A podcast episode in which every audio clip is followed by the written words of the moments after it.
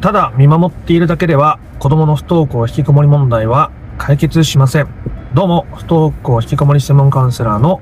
曽太郎です。今回の配信テーマは、不登校引きこもりの問題は、こう見守っているだけじゃ本当は解決しないんですね。その理由について迫っていきたいと思います。こう学校に促さない方がいいとか、えー、ゲームを制限しすぎずに、ある程度自由にさせていた方がいいとか、まあ、将来どうするのとか、先のことはあまり聞きすぎないとか、あそうやって子供を自由にさせておく、見守っておくってことはとっても大切なことなんですけど、じゃあただそうやって見守っていれば何もかも解決していくのかっていうと、違うわけですよね。だからどういうところに気をつけてないと、えそこから状況が悪化していってしまうのか、どういうところに気をつけていれば、えそういうところから、より良い方向に向かっていけるのかっていうことを今回お伝えしていきたいなと思いますので、えこう見守ろうっていう気はあるけど、見守ろうって本当に見守るのに意味があるのとかね、え考えていらっしゃる親御さんにはきっと、えいいお話ができるかなと思いますので、興味のある方は最後までお付き合いください。えでは、そのお子さんを見守っていてもなんで解決しないのかっていうことなんですけど、えー、それは親御さんが子供の顔色を伺いすぎているっていうことが非常に多いんですね。その子供が元気になったら私も何か自分の好きなことをやろうとか、子供が学校に行くようになったり、笑顔を取り戻したら、私もすごく人生充実するっていう風に、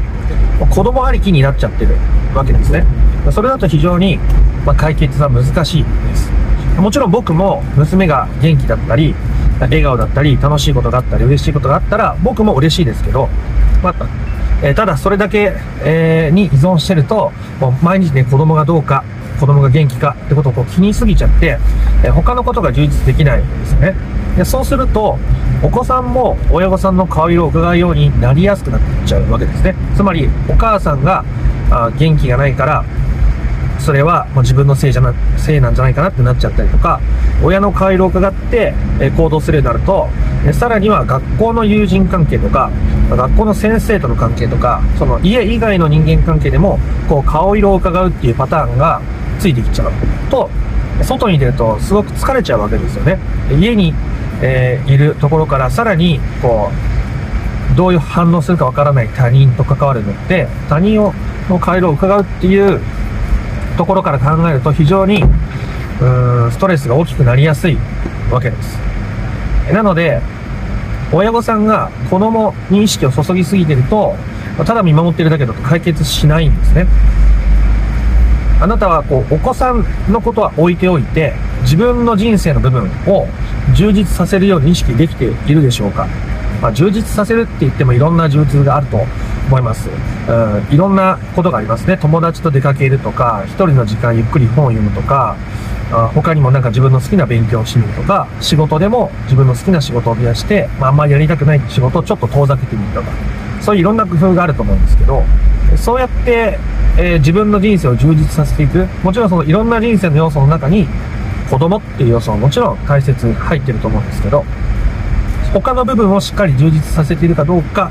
がめちゃめちゃ大事なんですね。で、これを考えるときにもう一つ大事なのは、例えば子供に YouTube、えー、好きに見ていいよってする。ゲームやっていいよとする。とか、子供にいろんなことを任せていく。学校に行くか行かないかは、あなたの自由だよって任せる。で、それで、あんまりやりすぎると、子供が家の中で幅を利かせるようになっていってしまったりするわけですね。例えば、リビングで YouTube を大音量で見ていたりとか、ゲームをやって、えー、こうね、非常に暴言とかを言いながらゲームをやると。で、それは、あなたが一人でやるんだったらいいけど、みんなの共有スペースの中でそれをしてると、まあ、食事中とかみんなが過ごす時にも、音が大きすぎて、食事に集中できなかったり、こう、弊害が出たりするじゃないですか。で、そういう、こっちの生活にも弊害が起きちゃってる場合には、そこは、ちゃんとこっちはこっちでゆっくり食べたいし、あなたがゲームをやりたいのはわかるけど、その時間だけは静かにしてねとか、あそもそもリビングでやらないようにっていうふうに分けて考えていくことがとっても大切ですね。子供に合わせすぎちゃうと、子供はどんどんそれにまた依存して、えー、応募、応募を聞かすようになっていってしまうわけです。応募になっちゃう。なので、えー、親として、人として、対等に子供と向き合えるかどうかっていうのが、ここでも非常に大切になっていくわけですね。お子さんに対して、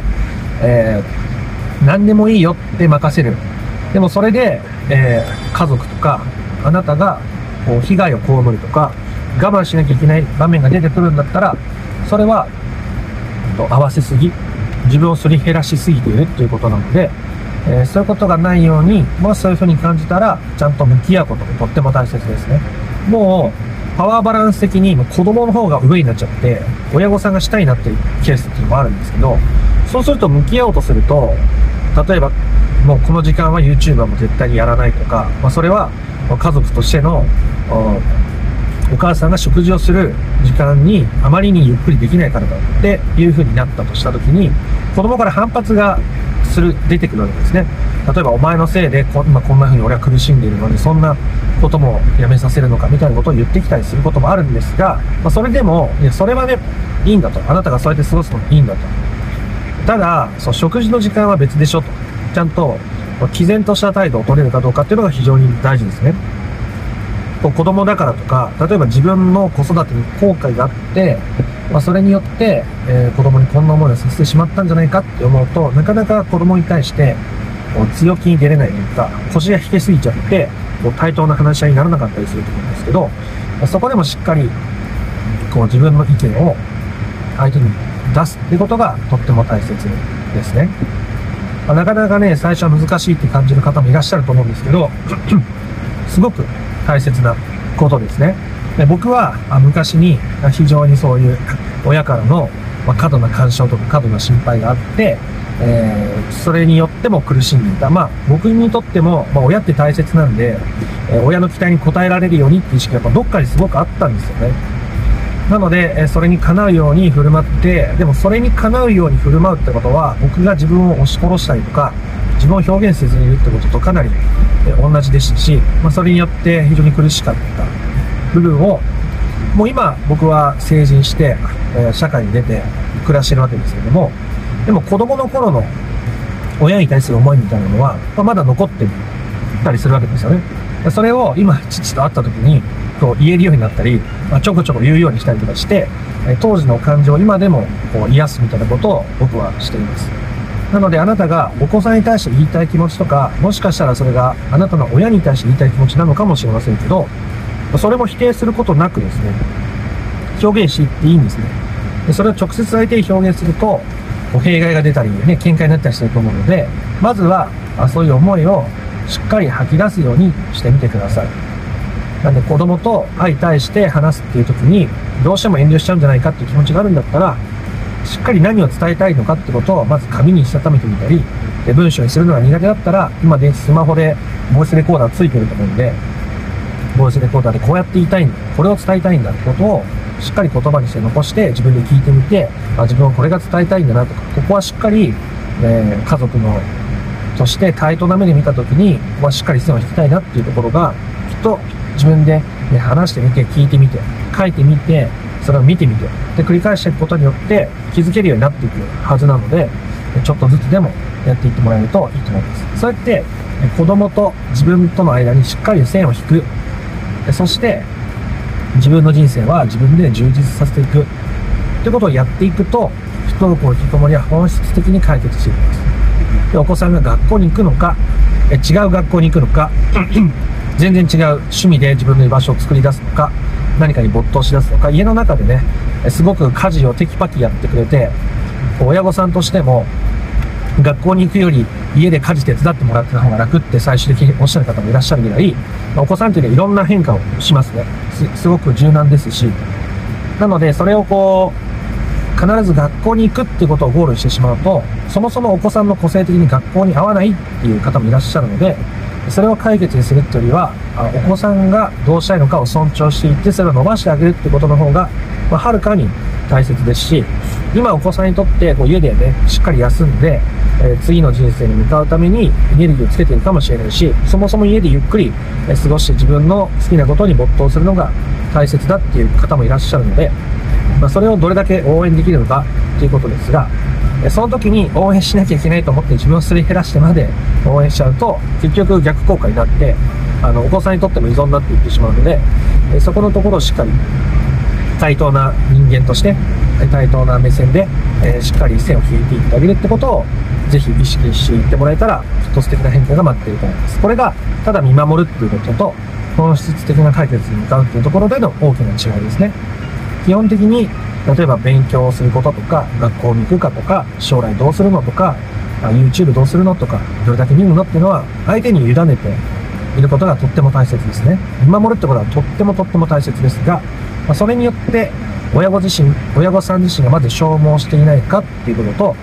親御さんがお子さんのことは置いておいて、他の友人関係とか、えー、趣味とか、一人の時間とか仕事とかをどれだけ充実させていられているかってことがとっても大切ですね。でもちろんお子さんが今不登校になっていて、なんか親の自分だけ楽しんでいちゃいけないんじゃないかなっていう気持ちがあったり、なんかそれが本当に解決につながるのかって思う方もいらっしゃるかもしれませんが、まあ、それがね、解決にめちゃめちゃつながるんですね。あなたがあ機嫌よく過ごすことが何より子供にできる最大のことですし、それ以上にできることって基本的に僕はないと思います。あなたも子供に任せて、あなたがあなたの人生を充実させていくことで、なんだか不思議な変化が急に起こります。お子さんから急に話しかけられたり、今まで話してくれなかったことを話してくれるようになったり、学校に行ってみようかなって言い出すようになったり、違う学校、ここの学校に行きたいんだって言い出したり、アルバイトの面接受けに行くって言って動き出す方も多いですね。いろんな変化があなたは待っていると思いますし、またその時はその時で、いろんなね、気持ちの揺れ動きとかが起こるかもしれませんけども、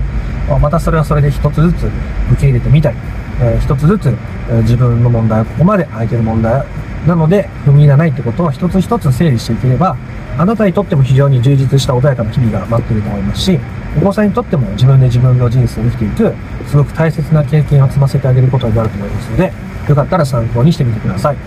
えということで今回は、あ子供の不登校はただ見守っているだけでは解決しない本当の理由っていうことでしたね。相手の顔色を伺いすぎると、相手も依存してしまいますし、